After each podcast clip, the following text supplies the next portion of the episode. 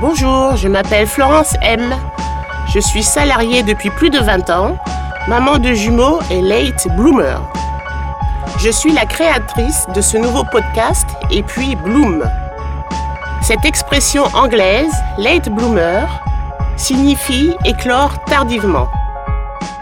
Elle s'applique aux personnes qui réalisent le projet professionnel de leur vie sur le tard, après une ou plusieurs activités professionnelles. Ce projet dont on a rêvé depuis l'enfance, ce projet que l'on porte en nous consciemment ou inconsciemment, ce projet qui germe et grandit en nous de mois en mois, d'année en année et qu'on ne veut pas lâcher, vient enfin le jour où il prend toute la place dans notre cœur et dans notre vie. Alors une seule chose s'impose, le réaliser. Je lance donc mon podcast et puis Bloom pour donner la parole aux personnes qui ont un autre timing que les autres, qui ne renoncent pas et continuent à chercher, qui se sont finalement réalisées professionnellement ou sont en passe de le faire. Je vous souhaite bonne écoute. Sandrine est éducatrice spécialisée pour adolescents handicapés. Après avoir eu quatre enfants en trois ans, elle a passé quatre diplômes différents en 15 ans. Après un stage à la prestigieuse école Boulle, elle a passé son diplôme des métiers d'art pour faire de la réfection de chaises d'ameublement. Après une agression dans sa boutique d'ameublement, c'est la descente aux enfers. Avec l'aide psy, elle se remobilise, se soigne, s'écoute et rebondit. Le hasard la met sur le chemin d'une copine éducatrice. Elle passe le diplôme d'éducateur, puis celui d'éducateur spécialisé. Elle a maintenant 23 ans et veut décrocher le diplôme de cadre responsable de structure. Malgré les aléas de la vie et les coups durs, Sandrine tient le cap. Elle avance, toujours vaillante. Écoutons-la. Bonjour Sandrine. Bonjour Florence. Alors Sandrine, forcément, comme d'habitude, on s'est vu avant pour préparer cette interview. Oui. Et alors je vais reprendre avec toi tout ton parcours parce que tu en as fait des choses quand même. toi, tu es vraiment la late bloomeuse euh, dans la dans, dans l'art, quoi. Ah bon? Alors, BTS Tourisme, Oui. en 89. Bon, là, quelque chose à dire?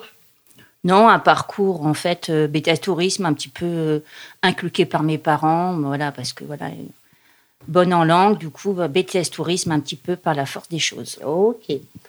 Puis, tu es rentré dans une banque de 90, 1990 à 1998. Commentaire?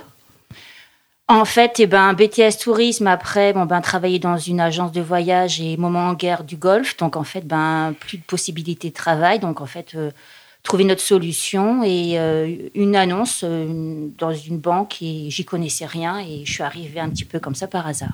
Des belles années, tu as découvert un autre J'ai découvert monde. un autre monde, le monde de la finance, assistant trader, en middle office, voilà, rien à voir avec ce que j'avais fait, mais une expérience très enrichissante avec euh, des personnes euh, intéressantes, euh, des belles rencontres, des très belles rencontres. Tu as quatre enfants Oui, que tu as fait entre 96 et 99, voilà. dont des jumeaux. Parce qu'on se demande, quatre enfants en trois ans. euh, Et oui, Donc, des jumeaux, des, des jumeaux. jumeaux. Voilà. euh, après, donc, tu as quitté la, la banque en 98, je l'ai dit. Oui. Et alors, qu'est-ce qui s'est passé entre 99 et 2000 Il y a eu comme un trou, là. Qu'est-ce qui se passait dans ta tête? Ben en fait, euh, je me suis, j'ai voulu en fait arrêter un petit peu euh, mon milieu professionnel pour m'occuper de mes enfants. Et puis de là, je me trouvée un peu ben sans rien, euh, avec un peu être femme au foyer, ce qui me convenait pas.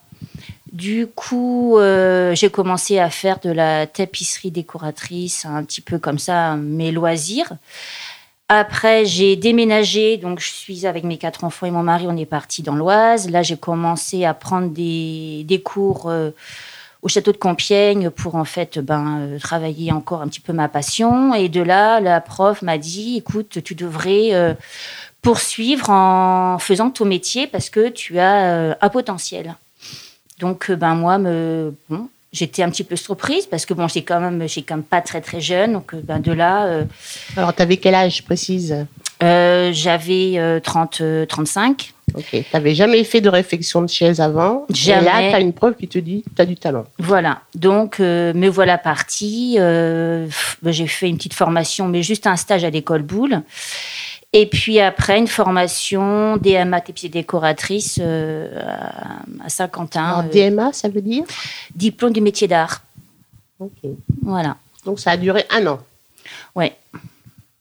Après, euh, tu as ouvert une?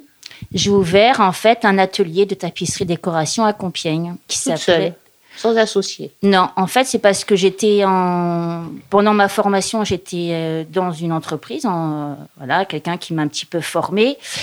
Et comme j'avais quatre enfants, je voulais en fait être dépendante par rapport euh, ben, aux horaires des enfants, aux vacances scolaires. Donc, je voulais pas être tributaire des horaires. Voilà, je me suis lancée toute seule.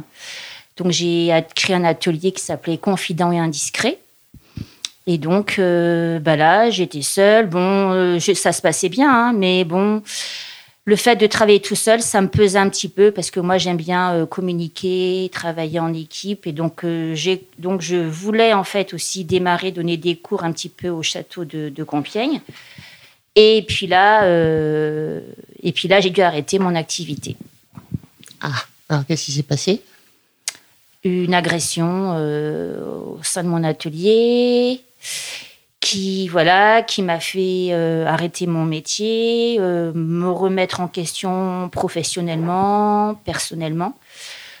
Donc ben un peu on repart à zéro voilà. Donc du coup bah, ça a été un psy voilà qui m'a aidé et de là, il m'a dit, écoutez, moi, je vois plutôt par rapport à votre personnalité, euh, dans le social, dans la communication, et voilà.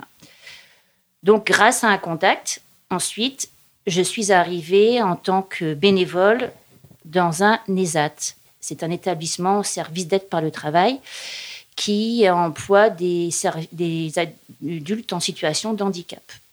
Alors donc, tu avais rencontré une personne comme ça par hasard ou? C'est une amie en fait qui travaillait et qui m'a dit écoute, euh, ou dans l'endroit où je travaille, ils demandent en fait des personnes parce qu'en fait, ça faut savoir que ces entreprises, en fait, il faut des, il faut trouver des entreprises pour donner du, travail aux personnes handicapées. Et on devait faire des petits fauteuils en fait, euh, des petits repose-pieds en grande série. Et en fait. euh, je suis arrivée avec ben, mon savoir, rencontrer le directeur, vouloir mettre ça en, en application. Et au bout d'un moment, il s'est arrêté en me disant, écoutez, vous avez un très beau contact avec les personnes en situation de handicap, mais ça me paraît un peu dangereux parce qu'il fallait employer du matériel, euh, voilà, des semences. euh, Non, c'était toujours le matériel pour faire des réflexions de voilà, tout à fait. Mhm. Et puis, euh, du coup, euh, en fait, il m'a dit, par contre, choisis, il faut que vous me proposiez d'autres choses. Donc, en fait, j'ai proposé du soutien scolaire. J'ai repris un atelier de, poterie qui existait, mais que la personne était partie. Et j'ai créé un petit atelier euh, de euh, cuisine pour euh, les personnes en situation de handicap, parce que là, j'adore cuisiner. Et c'était aussi un moyen pour les personnes handicapées qui, sont qui ont après un logement de savoir faire un petit peu de la cuisine. Et alors donc, ça a duré combien de temps? Ben là, j'étais bénévole parce que quand j'ai dû arrêter mon, quand j'ai dû arrêter mon activité, bon, je n'ai pas touché le chômage. Donc du coup, je me suis retrouvée bénévolement à faire ça. Au bout d'un moment, le bénévolat, ça va bien cinq minutes, mais c'était un peu, un peu compliqué. Donc j'ai, proposé mes services et ils m'ont dit bon, on n'a pas de, pas de place pour t'embaucher. Par contre, il existe des formations. Donc me voilà encore repartie. Je me dis bon, on va encore faire une formation. Alors attends, attends, parce qu'on te parle d'une formation. Est-ce que tu as réfléchi, ne serait-ce une demi-seconde? Est-ce que ça t'a fait peur ou bien tu t'es dit j'y vais, je fonce?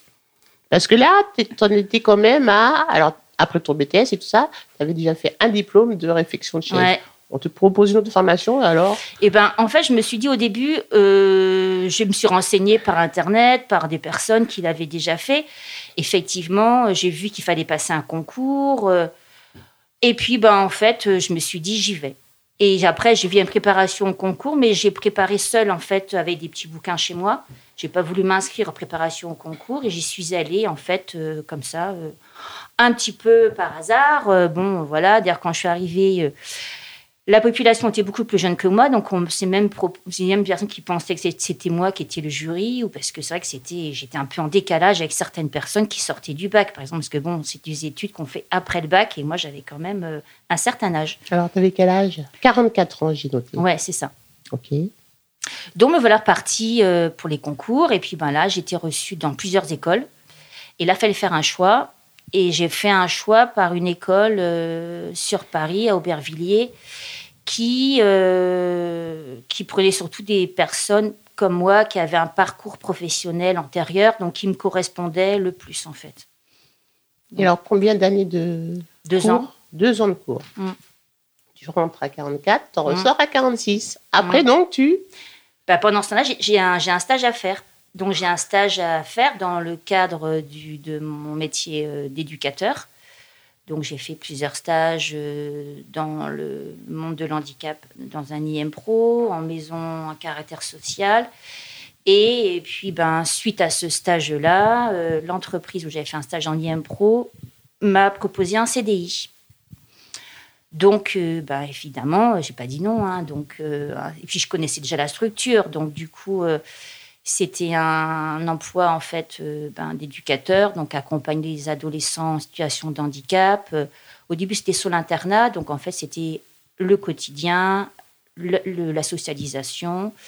Et donc, après, il y avait un poste, mais c'était en éducateur technique spécialisé. Donc, euh, j'ai dit oui, parce que mais je connaissais pas le métier, mais j'ai dit oui, comme voilà, je, suis quelqu'un qui s'adapte facilement, qui, voilà, j'ai. J'ai pas peur, en fait, en quelque sorte. J'essaie de m'adapter aussi euh, à mon Mais environnement. il faut surtout dire que donc ça te plaisait. Le psy là qui t'a aidé, il, Ben, en fait, il euh, a bien lu en toi. Voilà, en fait, je pense que maintenant, actuellement, c'est le métier qui me correspond le plus. Parce que j'accompagne des adolescents en situation de handicap, je leur donne, euh, j'essaye hein, de leur donner un, un apprentissage. Et en fait, dans ces personnes-là, c'est vrai que on leur donne, mais on reçoit aussi énormément. Ce sont aussi des adolescents qui n'ont pas toujours confiance en eux, qui ont hum, un peu d'estime de pas beaucoup d'estime de soi. Donc en fait, c'est important dans notre quotidien de leur donner de l'estime de soi, de, les valoriser et de leur donner un, avenir professionnel. Donc moi, c'est mon quotidien, euh, le- les, les- les accompagner, les ouvrir vers l'extérieur, leur proposer euh, un métier dans, dans, l'apprentissage. Et voilà, donc c'est un métier qui me correspond parce qu'il y a du contact avec les adolescents. En plus, moi, bon, le fait que j'avais été agressée, c'est pas que je les, ils savent pas, mais c'est que moi, je peux les comprendre par rapport à leurs problèmes parce que quand on a été agressé, on a, on a aussi une perte d'estime de soi, on se retrouve un peu euh, ben, réduit, un peu à néant, donc il faut remonter la pente. Et pour certains adolescents qui, ont, été- qui viennent d'institutions spécialisées, soit par le handicap, et aussi, euh, ben, certains viennent des maisons caractère social, donc ils ont été abandonnés par leurs parents.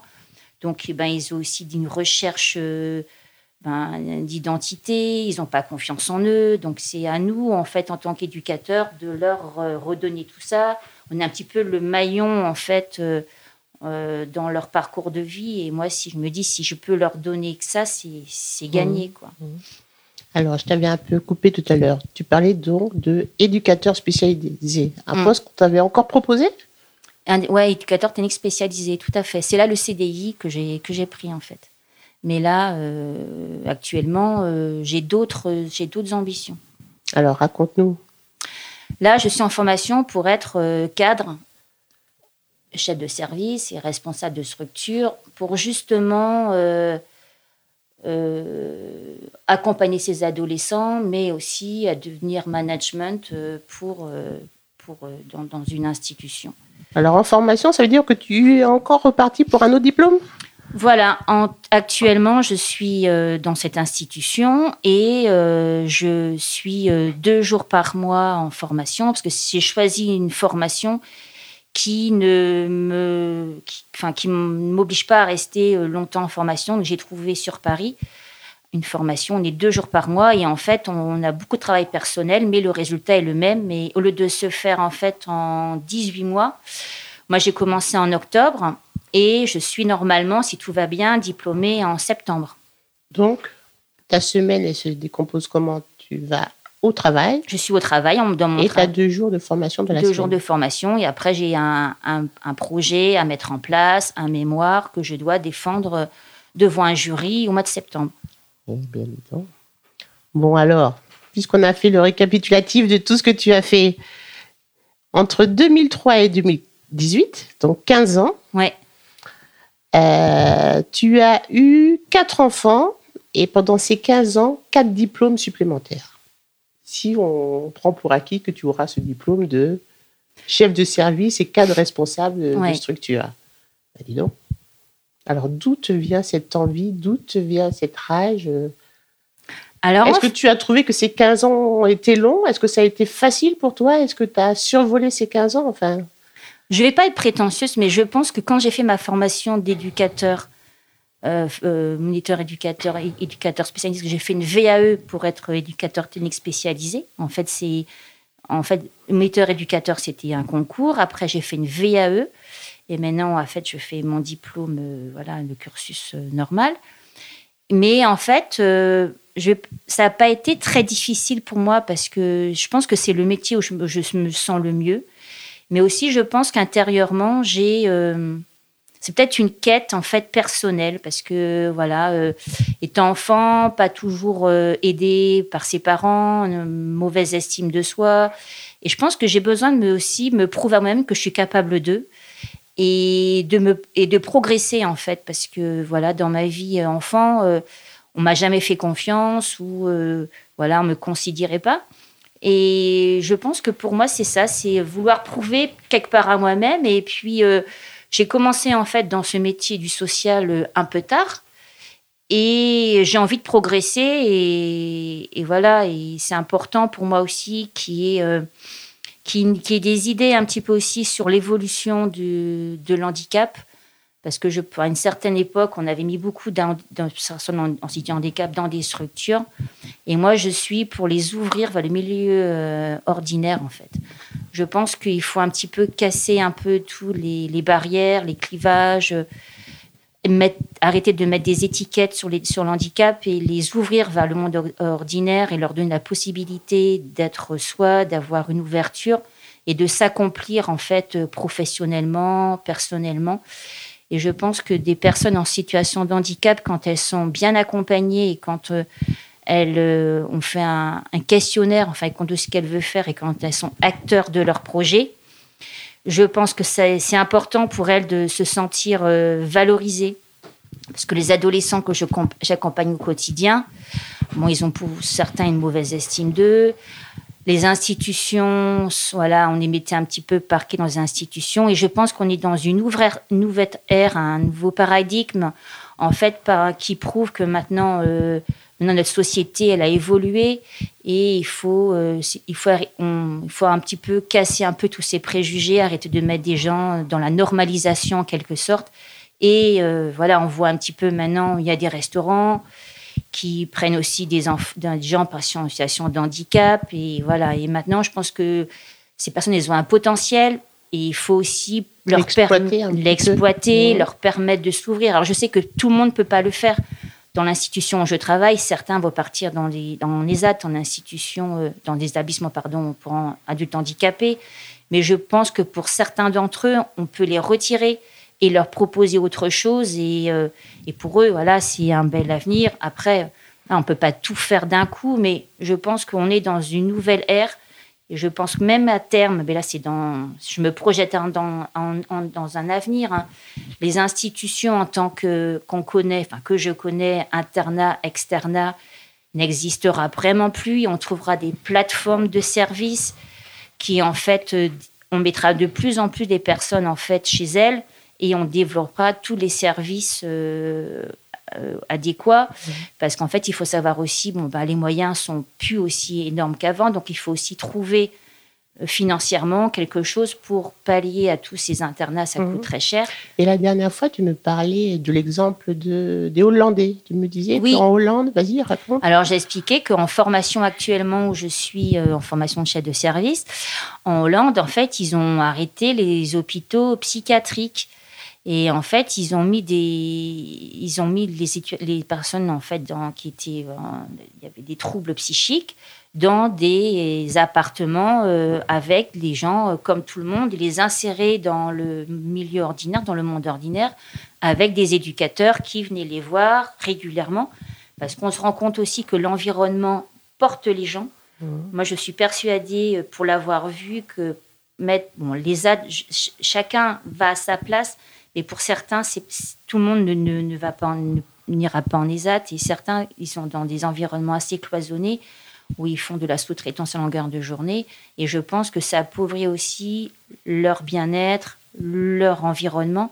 Donc, les Donc le modèle cible, ce serait le modèle des Hollandais. Quoi. Essayer d'aller vers voilà, le moins essayer de structures de structure psychiatriques. Et de rendre ces personnes handicapées un peu plus autonomes. Alors. Voilà. Nous, enfin, voilà, vers l'autonomie. Après, c'est pas facile, mais je pense que petit à petit, à force d'y, voilà, euh, un petit peu chaque jour, je pense qu'à terme, euh, ça sera possible. Alors revenons un peu à toi. Oui. En septembre, quand tu auras ce diplôme, ce nouveau diplôme, tu auras mm. quel âge? 53. 53. Bon. Pendant ces 15 années où tu as eu donc quatre diplômes. Oui ta famille, elle t'a soutenu toujours, toujours, toujours? Alors, ouais, en fait, j'ai, ma famille, on est, assez soudés, on a une sorte de pilier euh, dans la famille. Euh, voilà, on est, assez solidaire. Il y a encore quelque chose qui ne va pas ou voilà, on se, serre les coudes et on y va. Et quand j'ai décidé, en fait, euh, bon, quand j'ai mon, mon problème, voilà d'agression, mes enfants, mon mari, ils m'ont soutenu. Après, quand j'ai quand j'ai changé de métier, euh, voilà, euh, mon mari, bon, c'est pas, il m'a pas soutenu vraiment. C'est, il, m'a, il m'a dit bon, si c'est ce que tu veux faire, euh, vas-y. Je, il ne m'a pas donné d'entrave. Mais il faut dire aussi que bon, c'est important de, de, le dire aussi. c'est vrai que les métiers d'éducateur, on ne gagne pas non plus des mille et des cents, mais voilà, mon mari il pouvait aussi pallier. je pouvais aussi faire un financier. Un point de vue financier parce que c'est important aussi. Donc c'est vrai que c'était un choix de c'était un choix aussi personnel, mais un choix aussi de famille et de montrer aussi, à, montrer aussi à mes enfants que, bon, même arrivé à tel et tel âge, euh, on peut repartir à l'école, refaire une formation. Et, et, je trouve que les formations, quelles qu'elles soient, ça nous rend différents, ça nous valorise, ça nous, ça nous ouvre l'esprit. Bah, quand je vais en formation, euh, c'est deux jours par mois, hein, c'est pas non plus énorme. Deux jours par mois ou par semaine alors? Par mois. Deux jours par mois. Quand euh, j'y vais, c'est qu'on a beaucoup de travail personnel en amont à faire, mais on se retrouve, on est 32. Et dans, toute la France, il y a des gens qui viennent de toute la France. Et on c'est hyper riche parce que chacun euh, apporte euh, son parcours. Et les cours qu'on nous donne, on, ressort différent. C'est sûr qu'une formation, nous, nous, rend obligatoirement différents euh, par notre culture, parce qu'on doit aussi ben, lire à côté, s'enrichir, écouter. Donc, du coup, ça nous apporte aussi des connaissances. Et moi, je pense que là, c'est important de progresser. Enfin, c'est personnel ce que je vais dire, mais de voilà, d'être un peu dans le mouvement euh, actuel et de pas rester euh, voilà statique. Statique. Et donc, alors, ça veut dire que tes enfants, ils ont un sacré exemple par rapport à toi. Je ne sais pas si c'est un euh, exemple, euh, mais oui, je. Quel, est, quel était, comment tes parents, toi, ils t'ont euh, stimulé quand tu étais jeune? Alors, pourquoi, pourquoi n'avoir pas fait ce métier d'éducatrice en sortant du bac, par exemple? Tu n'y as pas pensé ou bien ben, En fait, que déjà. pu faire ça bien avant ou pas du tout? Bah, Déjà, moi, dans ma famille, moi, quand j'étais enfant, je voulais être puéricultrice. Je m'occupais d'enfants. Et mes parents, euh, non, euh, c'est pas un métier. J'avais un petit peu, pas une dictature, mais voilà, c'est eux qui décidaient. Donc c'est vrai que, bon, comme ça en langue, euh, en langue, voilà, ma mère s'était fait un petit peu un modèle. je suis grande, voilà, je parle bien français, anglais, espagnol, voilà, tu vas faire un BTS tourisme. Et voilà, elle avait un peu un, idéal comme ça. Et en fait, moi, j'avais jamais trop le droit d'ouvrir un petit peu ma bouche, de dire un peu ce que je voulais faire. Mais je pense que si en sortant du bac, je ne me, serais pas vue éducatrice tout de suite. Je pense que c'est les aléas de la vie qui ont fait que je suis arrivée dans ce parcours professionnel.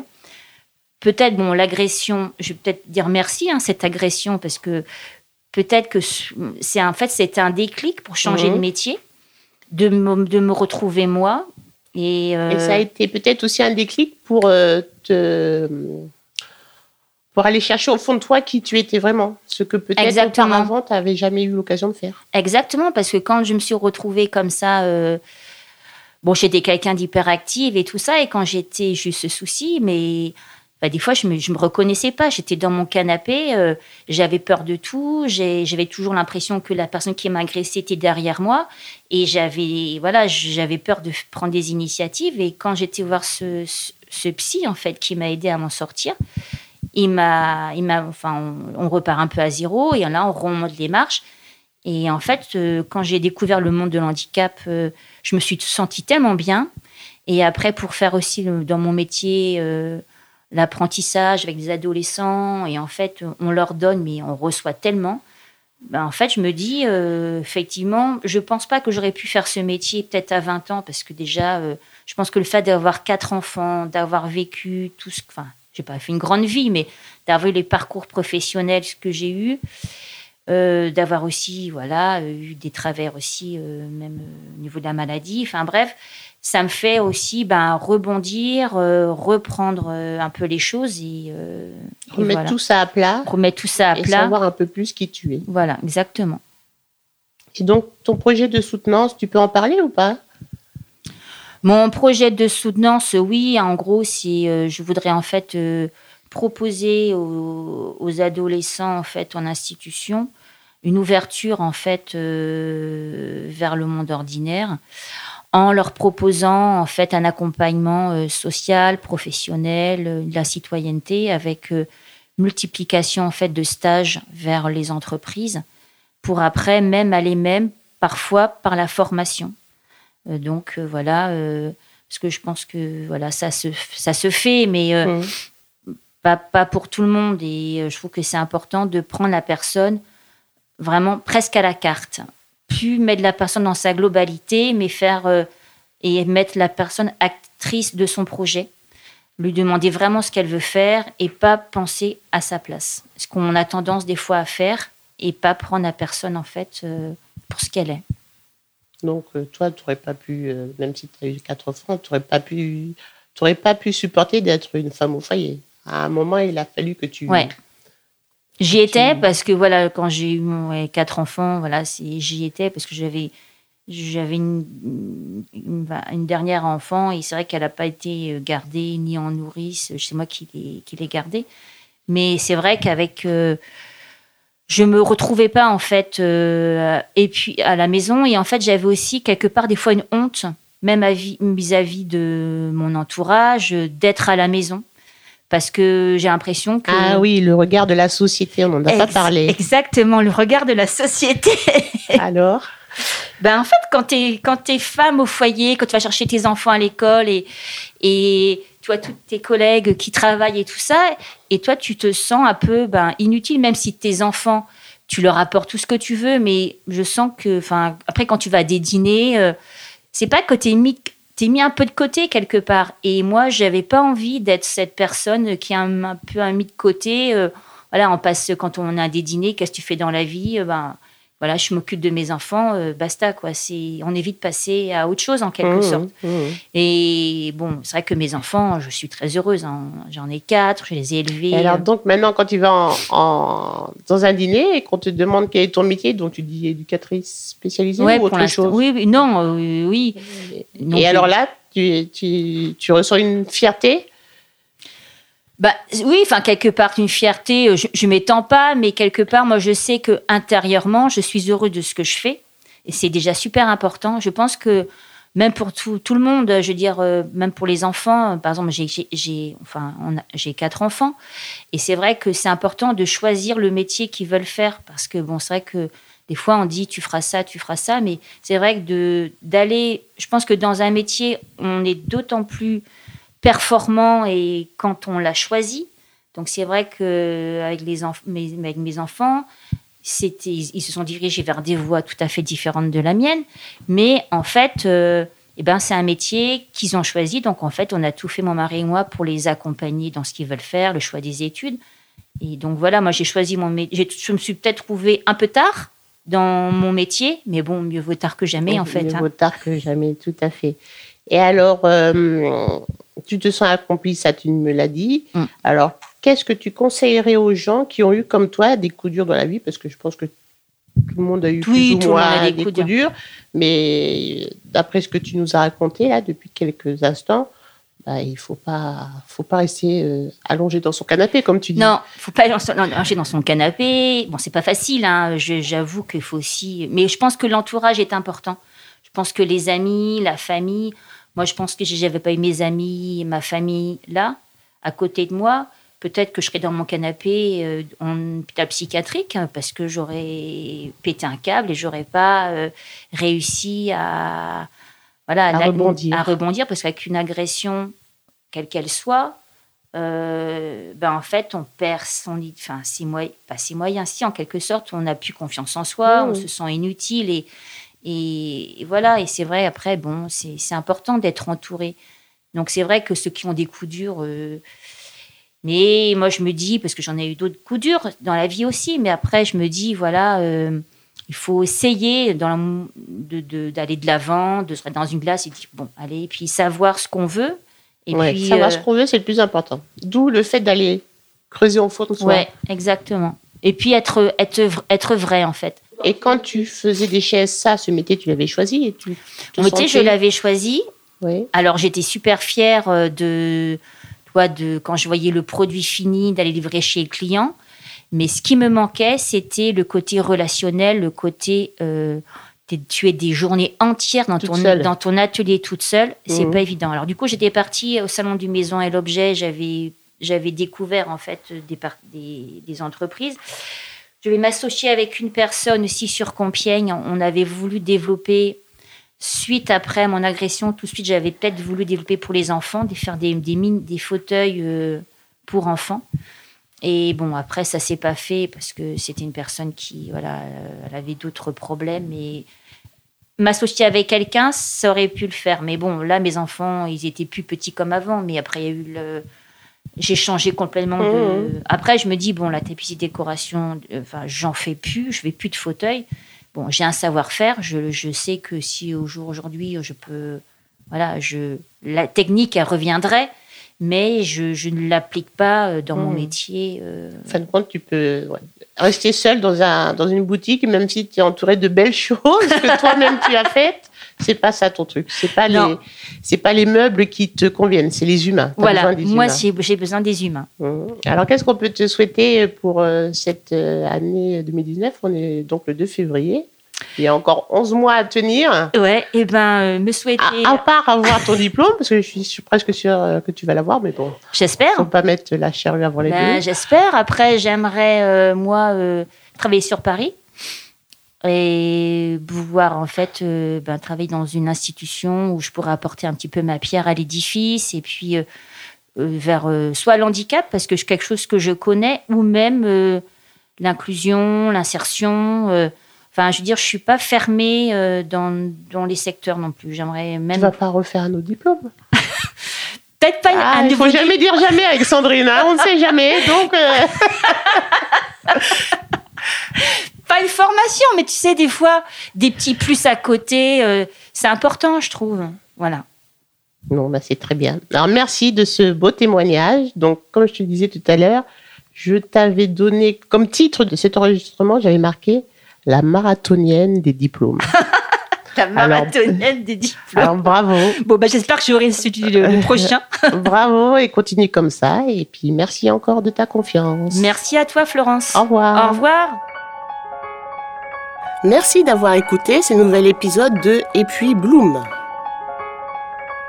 Si ce podcast vous plaît, n'hésitez pas à nous raconter vos expériences dans les commentaires si vous avez un ami ou un proche late bloomer ou si vous-même vous l'êtes. Je vous retrouve le mois prochain avec un ou une nouvelle invitée, un nouveau parcours une autre tranche de vie. À bientôt!